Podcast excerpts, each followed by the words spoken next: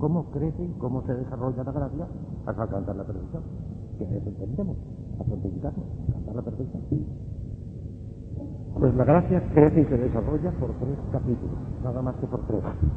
Pero son de tal riqueza que con todos ellos tres podemos hacernos millonarios, llegar hasta la cumbre de la santidad. Los santos no tuvieron más que estos tres que les voy a decir ahora, que son la infusión de la gracia, el aumento de la gracia por los sacramentos, el ejercicio y la práctica de las virtudes infusas que constituyen el mérito sobrenatural y la oración por vía de limosna. Y de todo ello le vamos a hablar muy despacio. Vamos a empezar por los sacramentos, que es lo más importante de todo. De los tres capítulos, el más importante es el de los sacramentos. Es de fe que los sacramentos dan o aumentan la gracia santificante. Unos la dan, otros la aumentan.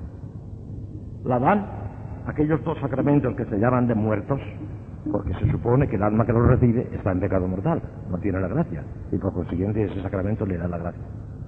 Y la aumentan aquellos otros sacramentos llamados de vivos, que se supone que el alma ya está en gracia de Dios, y entonces el sacramento no le da la primera gracia porque ya la tiene, pero se le da la segunda gracia, o sea, la aumenta.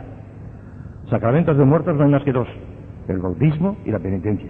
Sacramentos de vivos son los otros cinco. Pero algunas veces estos sacramentos de muertos actúan como sacramentos de vivos. Y esto puede darse incluso en el bautismo. Cuando se bautizan los niños pequeñitos, todos ellos están en pecado original y por consiguiente todos ellos reciben la gracia en el mismo grado, todo es igual, porque no tienen ninguna disposición, ni saben siquiera que les están bautizando, pero el sacramento, es operato, por su propia fuerza, les infunde la gracia santificante, les da la primera gracia, les resucita porque están muertecitos, pobrecitos, están en pecado original, pero el bautismo les da la primera gracia. aquí actúa como sacramento de muertos, pero puede actuar el bautismo como sacramento de vivos.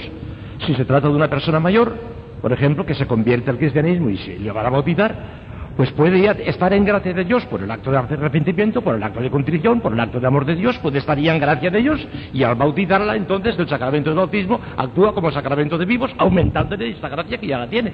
Pero de suyo no es todo lo corriente. Lo normal es que el bautismo sea un sacramento de muertos, aunque puede actuar como sacramento de vivos, en el sentido que les acabo de decir.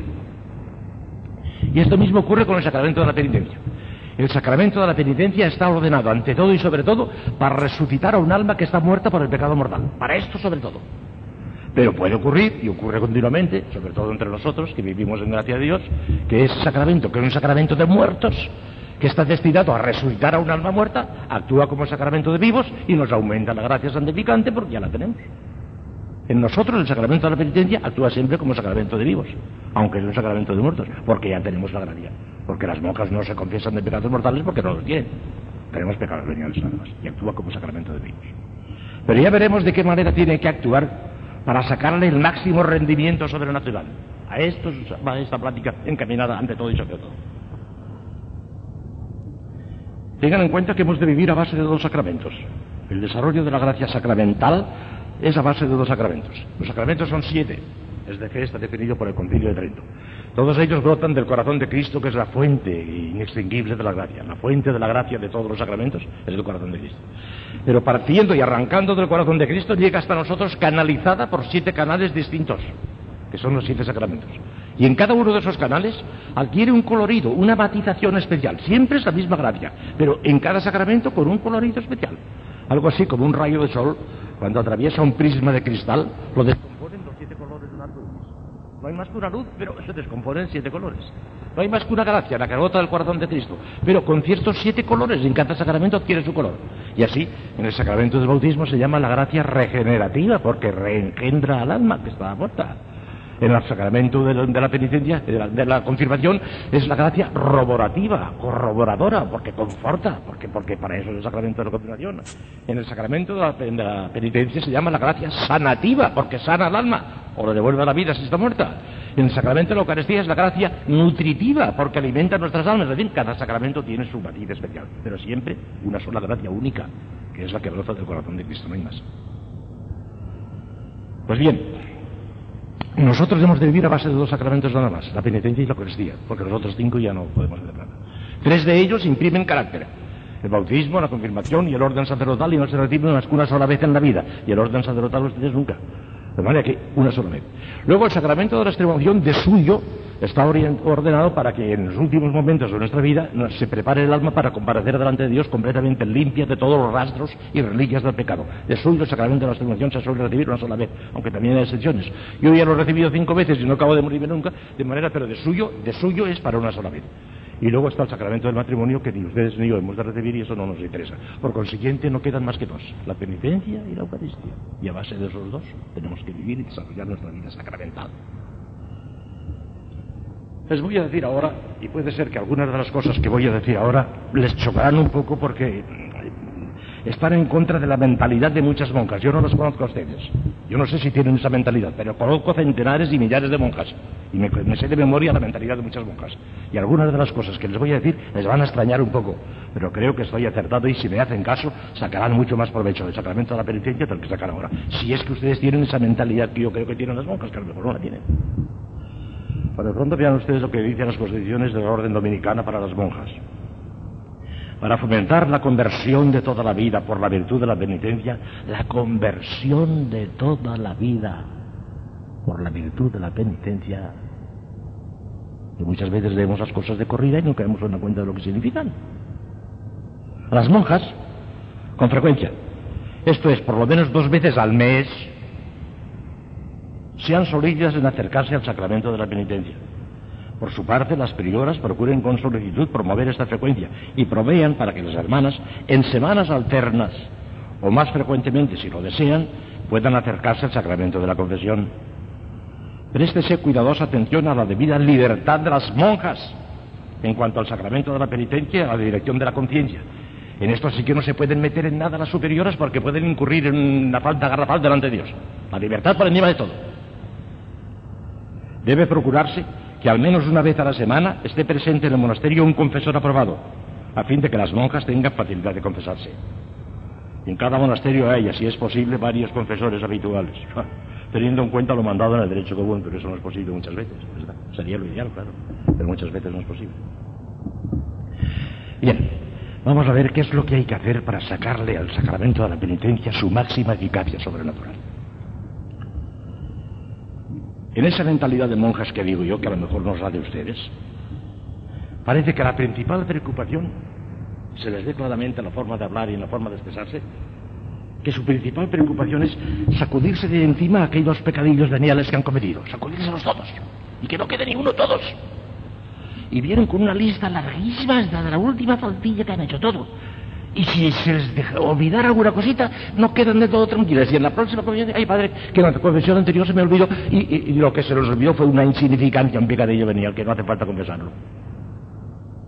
Ustedes no saben por el catecismo que tenemos nueve procedimientos para salir del pecado venial sin necesidad de confesarlos. ¡Nueve! Y no ha agotado la materia el catecismo. Indica unos cuantos por vía de ejemplo, pero son muchos más. El catecismo, ¿no se acuerdan ustedes de Ascete? El pecado venial se perdona por una de estas nueve cosas. Por oír misa con devoción, por comulgar dignamente, por oír la palabra de Dios, por bendición episcopal, por decir el Padre Nuestro, por confesión general, por agua bendita, por pan bendito, por golpe de pecho. Todo esto dicho y hecho con contrición. Ahí está lo esencial. No son nueve, sino nueve mil los procedimientos que tenemos. Pero no hay más que uno. Esos nueve mil se reducen a uno, contrición. Si hay contrición, hay perdón del pecado venial. Si no hay contrición, no hay perdón del pecado venial. Aunque se acusen exhaustivamente en una lista larguísima de todos ellos, como no estén de verdad arrepentidas, la absolución recae como el agua sobre el mármol, resbala. No han recibido la absolución. La absolución recae sobre la contrición, no sobre los pecados. ¿Quién ha dicho que los pecados son la materia del sacramento de la penitencia? No decía eso. Pecados no son la materia del sacramento de la penitencia. Es la materia expulsable, decimos en teología. La materia rechazable. Pero lo que entra a constituir el sacramento juntamente con la absolución sacerdotal no son los pecados. Es los actos del penitente rechazando los pecados, la contrición y el propósito. Eso es lo que forma parte del sacramento. No la lista de los pecados veniales, que esta no interesa. De manera que tanto será eficaz el sacramento de la penitencia cuanto alcance su grado de contrición y no más. De aquí se desprenden un montón de consecuencias, naturalmente. Primero, que no solamente no es necesario confesar los pecados veniales todos, sino que no es conveniente. Yo les aconsejo a ustedes que se confiesen de tres, cuatro, cinco pecados veniales nada más, que son los únicos que tienen los pecados veniales, y que se callen a sabiendas los demás sin confesarlos. Tiene una grandísima ventaja esto. Porque si quieren ser exhaustivas, por mucho que digan, siempre se les queda algún rinconcito que, no se, que se les olvidó. Y de ahí se fomentan los escrúpulos. ¡Ay, que se me olvidó tal cosa! ¡Ay, que se me olvidó! Si dijeran nada más que tres o cuatro cosas y se callaron las demás a sabiendas de que se las callan, no tendrían después remordimiento. Lo que tienen que hacer es extender el dolor y la contrición a todos, eso sí. Porque si solamente se arrepintieran de esos que se están confesando, los otros no quedarían absueltos, no quedarían perdonados. El dolor ha de ser universal, se tiene que extender a todos, pero sin citarlos, sin confesarlos. Dolor de todos, pero confesarse tres o cuatro o cinco nada más. ¿Por qué? Porque quien mucho abarca, poco aprieta. Y si el propósito que llevan ustedes al confesionario, la semana que viene voy a empezar a ser santa, el ridículo, no harán nada. La semana que viene voy a dedicarme nada más que en una faltilla de las que más cometo. Por ejemplo, una falta de caridad con los hermanos. Voy a poner los cinco sentidos para no faltar eso. Y me pondré yo misma una fuerte penitencia si falta esto. Voy a poner los cinco sentidos en esto. Otra semana voy a fijarme en, en la oración litúrgica. Voy a poner los cinco sentidos en el coro. Y sobre todo y ante todo voy a empezar. Entonces sí. Si se fijan en una o dos cositas, irán mejorando, irán mejorando, se irán perfeccionando. Pero si hacen un propósito general, exhaustivo, voy a ser una santa, el ridículo. No adelantarán nada. Porque quien mucha marca, poco mérito. Hijas mías, créanme, créanme que verán ustedes cómo se tranquiliza su conciencia. Acúsense de tres, cuatro, cinco pecaditos veniales. Y cállense los otros a sabiendas, dándose cuenta de que se los callan. Porque no tienen ninguna necesidad de confesarlos. Tienen estos nueve procedimientos y sobre todo tienen el procedimiento único, que es la contrición. Que quede bien claro que la contrición ha de ser universal, tiene que abarcarlos todos. Porque si se arrepintieran, vamos a suponer que tengan 50 pecados veniales. Si se arrepienten de 49, pero de uno no, ese uno no queda al suelto. Por eso el, el, arrepentimiento ha de ser colectivo, universal, de todos, sin excluir a ninguno. Entonces, ¿cómo hay que confesarse? empiecen diciendo los tres, cuatro, cinco a lo sumo, pecaditos veniales de ahí no, deberían de pasar, y, y, además me acuso de todos los demás pecados y faltas que haya cometido en toda mi vida y desde la última confesión. No digan, y los que se me han olvidado, porque es posible que se les olviden muchos más de lo que ustedes piensan. No digan los que me se han olvidado, sino todos los que tenga. Todos los que estén delante de Dios, desde la última confesión y durante toda mi vida. Ya está, el dolor universal, abarcándolos todos. Y así no se escapa ninguno. Y no tienen por qué tener después remordimiento. ¡Ay, que me olvidé! Ya estás metido en esa universalidad de tu arrepentimiento. Porque si lo hubieras dicho y no tuvieras arrepentimiento, no te hubiera valido para nada. Ah, es tremendo esto, hijas mías. Eh, las monjas, ya decía Santa Teresa, que son dos veces mujer y no hay manera de, de convencerlas. Si tienen una rutina, continuarán con ella. Vean ustedes que estoy haciendo un esfuerzo grande incluso de palabra y de expresión y de gesto. Porque veo que, que, que, no hay manera de convencer cuando tienen una rutina. No cambiarán, continuarán igual. A lo sumo tendrán en cuenta un día o dos, pero después a la lista, atormentando al pobre confesor con aquella tabarra tan grande que nos dan, porque es una cosa inaguantable el confesionario de monjas. Sí, inaguantable. Porque son insignificancias. Y ven una montaña donde hay un granito de anís, ven una montaña. Y hacen, y claro, como no tienen otras preocupaciones, pues tienen esa. A veces me he encontrado con cosas que, vamos, es que son increíbles, vamos, parece mentira que, estas cosas puedan ocurrir. Me acuerdo ahora, bueno, esto no tiene nada que ver con esto, pero en fin, en plan de chiste, porque está un poco duro quizá lo que acabo de decir, una cosa que parece un chiste y me ocurrió a mí. o sea que vean ustedes si es histórico que me ocurrió a mí. Estaba confesando, en una, eh, predicando en una gran ciudad andaluza, en Málaga. Una gran ciudad. Es la segunda después de Sevilla de Málaga. Y después, aunque estaba predicando, mi oficio era predicar, pero me sentaba también el confesionario y me vino un pobre hombre a confesarse. No voy a decir quién eran ni, los pecados que pedí, como es natural, porque el sigilo es gravísimo. Pero me dijo lo siguiente que no tiene nada que ver con el sigilo. Vi enseguida por la forma de hablar que era un pobre hombre, que no tenía cultura ni formación ninguna, hacía lo que podía, pero no tenía cultura ninguna. Bueno, pero se confesó, le absolví, se marchó. Pero al cabo de un momento, pero unos momentos vino otra vez. Ay, padre, que se me ha olvidado una cosa. Así como dicen los andaluces. Y pues no se preocupe este hombre, dígamela ahora. Y si es importante, le volveré a dar la solución y aquí no ha pasado nada, quédese usted tranquilo. Dice, ¿qué habrá pensado el padre? ¿Qué habrá pensado? Porque cuando me levanté del confesionario, resulta que se me olvidó besarle la mano, y no se la besé. ¿Qué les parece? Histórico me pasó a mí en Málaga.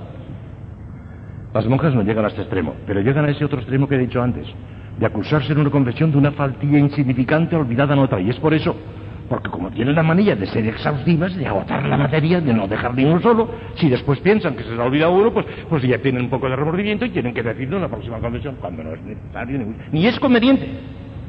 Yo les recomiendo, entiéndame bien, y fíjese bien, si hablan de esto con algunas otras monjas o con algunas otras personas, no se puede citar una cosa aislada del contexto. Porque el Padre Rollo nos ha dicho que no nos confesemos todos los pecados veniales. El contexto. ¿En qué sentido se lo digo? Es para mejor, no para peor, para mejor. Porque de esa manera es cuando no les quedará ninguno fuera. Si el dolor ha sido universal, han sido encerrados todos. Y aunque después de confesarse se acuerdan de muchos otros pecados que no habían dicho, no importa si son pecados veniales. Si fuesen pecados mortales sería un sacrilegio callar uno solo. Claro. Pero es que estamos hablando de pecados veniales. Esta teoría no se puede plantear entre la gente del mundo llena de pecados mortales. A ellos no les vale, porque tienen que decirlos todos. Eso sí, si son mortales hay que decirlos todos. Pero si son veniales, no. No solamente no es necesario, sino que no es conveniente. Es conveniente callar a algunos a sabiendas. Precisamente para que no les quede después ningún remordimiento, que han sido envueltos todos ya con ese arrepentimiento colectivo. Y con esto, al mismo tiempo que ustedes se favorecerán, evitando los escrúpulos, harán un acto de caridad para con el pobre profesor también, las dos cosas. Porque tengan ustedes en cuenta, ustedes no se dan cuenta, que lo más duro que tenemos los confesores, de los sacerdotes, precisamente el confesionario. Al cabo de un rato, como cada uno te viene con su cuento, pues está uno ya con la cabeza atormentada y ya no puede más. Yo no me explico más que por un milagro tremendo que el santo cura de Ars estuviese 17 horas diarias en el confesionario. Un milagro de Dios. El mayor milagro que hizo él. Hizo muchos milagros, pero el mayor fue ese. Aguantar 17 horas diarias hasta los 73 años que se murió. Un día le preguntó a su coadjutor que tenía un coadjutor. Al final de su vida le pusieron un coadjutor, pero la mayor parte de su vida estuvo él solo. No tenía ni coadjutor, lo hacía todo. Bueno, pues resulta que le dijo el coadjutor un día, usted señor cura, con esa vida tan dura que lleva, ¿usted se siente feliz?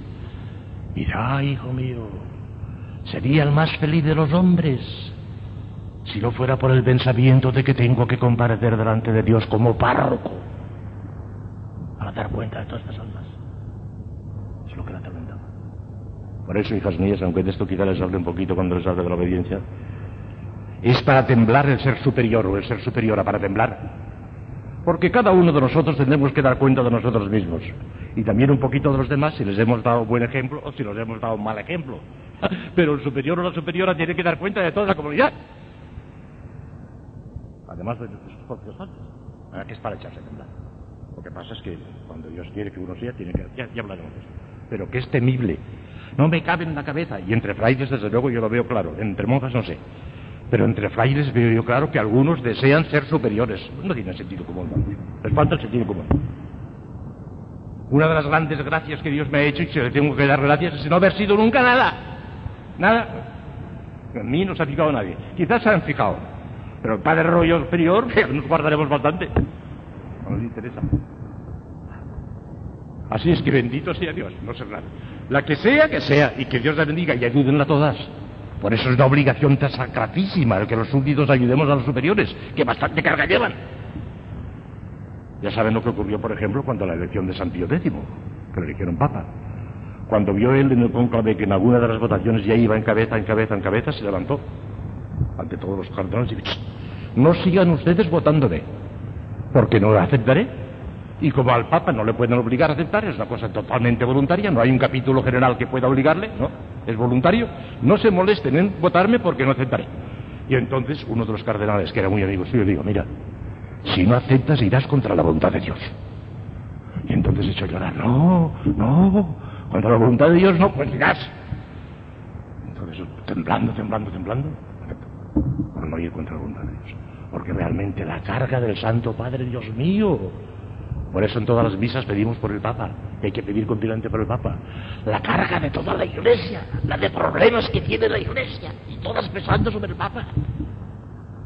Los problemas que tiene el pobre señor obispo de Benguela, que nos contaba que apenas tiene sacerdotes y tiene una serie de problemas tremendos, pues pesan sobre el Papa también. Que eso que en definitiva, si puede, tiene que resolverlo. Si es que hemos de pedir mucho por el Papa y por los obispos y por los sacerdotes y por todos los que tienen algún cargo, sobre todo los que tienen algún cargo, que los cargos son cargas y cargas terribles. Santa Catalina de Siena, que tenía unas luces vivísimas, creía que todos los desastres de la iglesia, que en aquella época fueron tremendos, tenía la culpa ella. No, de verdad. Pero es que en Pieta, donde entra mucho sol, no hay telaraña escondida. Y creía que si ella hubiera sido más santa, dice que sostenía en sus espaldas la navicella de la iglesia. La navicella de la iglesia pesaba sobre las espaldas de Catalina. Y tiene que pesar sobre las espaldas de ustedes también. Qué gran cosa ofrecerse por la iglesia, por la iglesia. Y dejarse de escrupulillos en el sacramento de la penitencia. Háganme caso y verán cómo les va bien esto. Confiésese nada más que de cuatro o cinco pecaditos nada más. Cállense a sabiendas dándose cuenta de que se los callan algunos otros. Y entonces extiendan el olor universal para todos ellos. Entonces sí, porque si no, no quedarían absueltos los que han dejado de decir, sabiendo que los tienen. Pero que no hace falta que los digan. El dolor, o sea, el arrepentimiento, cuanto más profundo, mejor. Porque el grado de gracia que recibirán en la absolución sacramental depende del grado de la intensidad de su dolor y de su arrepentimiento. De manera que dos monjitas que se están confesando y que han recibido la absolución del mismísimo Padre y que han dicho los mismísimos pecados, las dos, las dos igual, igual, igual, igual, una ha recibido la gracia como diez y la otra como ciento. Por el grado de su arrepentimiento. No por la lista de los pecaditos que ha dicho, eso no interesa, sino por el grado de su arrepentimiento. No sé si me he sabido explicar y si les he armado mayor confusión, pero creo que esta cosa, la cosa está clara. El pecado venial se perdona fuera del sacramento de la penitencia por nueve cosas, por nueve mil, pero no es más que una, en realidad una sola, que es confesión. Una persona cometió un pecado venial, falta de caridad, falta de distracción voluntaria en la liturgia o lo que sea, un golpe de pecho, simplemente un gesto nada más, pero como contrición, y basta. Y ahora te vas a confesar de ese pecado ya está, perdonado. Es tan eficaz estos nueve procedimientos como el sacramento de la penitencia. Exactamente igual. Porque el sacramento de la penitencia, vuelvo a repetir, es un sacramento de muertos. Está ordenado para resucitar un alma en pecado mortal. Y este no es nuestro caso. Como estamos ya en gracia de Dios, nos aumenta la gracia santificante y actúa como sacramento de vivos, aquel que es un sacramento de muertos. A ver si tengo aquí alguna cosita más que... No, me parece que lo principal ya está aquí dicho todo. Ah, citar las faltas a secas, por amor de Dios también. Qué cosa de moja también. Hay que citar las faltas a secas, porque algunas no se confiesan solamente de que han faltado la caridad, sino empezó así, continúa así, fue la conversación así, vaya usted a paseo. Esos son cuentos y los cuentos no interesan en el sacramento de la penitencia. He faltado a la caridad con una hermana, basta. He faltado a la caridad con varias hermanas, basta. Sin más explicaciones, sin cuentos, y cómo fue la historia y el cómo, eso no interesa. Yo he hecho cada jarro de agua fría tremenda porque fuera, cállate. Claro. Confiésense como Dios manda, si tengan sentido común, por amor de Dios, porque si no tenemos sentido común estamos perdidos. Hace falta tener sentido común, además de tener mucha gracia de Dios, el sentido común para algo nos lo ha dado Dios. En el sacramento de la penitencia, más que el perdón de los pecados veniales que pueden obtenerse fuera del sacramento, hay que buscar el aumento de la gracia, que depende principalmente del grado de contrición y no de la declaración exhaustiva de todas las faltas veniales. ¿Está claro esto? Lo tengo escrito. Si es preciso, se lo copian ustedes al pie de la letra. Se lo voy a volver a leer. En el sacramento de la penitencia, más que el perdón de los pecados veniales, que parece que algunas monjas no buscan más que eso, sacudirse encima los pecados veniales y quedarse tranquilos. No, señor, no es para quedarse tranquilos. El sacramento de la penitencia no es una aspirina para que no nos duela la cabeza. Es para aumentar la gracia más que el perdón de los pecados veniales que puede obtenerse fuera del sacramento, hay que buscar el aumento de la gracia, que depende principalmente del grado de contrición y no de la declaración exhaustiva de todas las faltas veniales. ¿Está claro esto? Háganlo así y verán ustedes como diario. Porque entonces es que damos una puñalada a los escrúpulos. ¿Se me ha olvidado otra cosa? Bueno, pues qué, se me ha olvidado, no tiene importancia. Como me arrepentí de todas las cosas, me arrepentí también de esta que se me ha olvidado y no tengo por qué volverla a decir a nadie nunca. Se acabó, ya está. Y no hay escrúpulo posible. En cambio, si son exhaustivas, si quieren decirlo todo, se les olvidará alguna cosita y les quedará el remordimiento o la inquietud de que se me olvidó tal cosita. ¿Ven ustedes cómo esta es la manera de acabar con los escrúpulos? Como ya les dije esta mañana, les voy a hablar de un tema santísimo en realidad no deberíamos de hablar de la Eucaristía, sino ponernos de rodillas en la adoración y se acabó. Porque es imposible que hablemos como, como, conviene hablar de la Eucaristía. Santo Tomás, el gran teólogo de la Eucaristía, presentó a nuestro Señor en el altar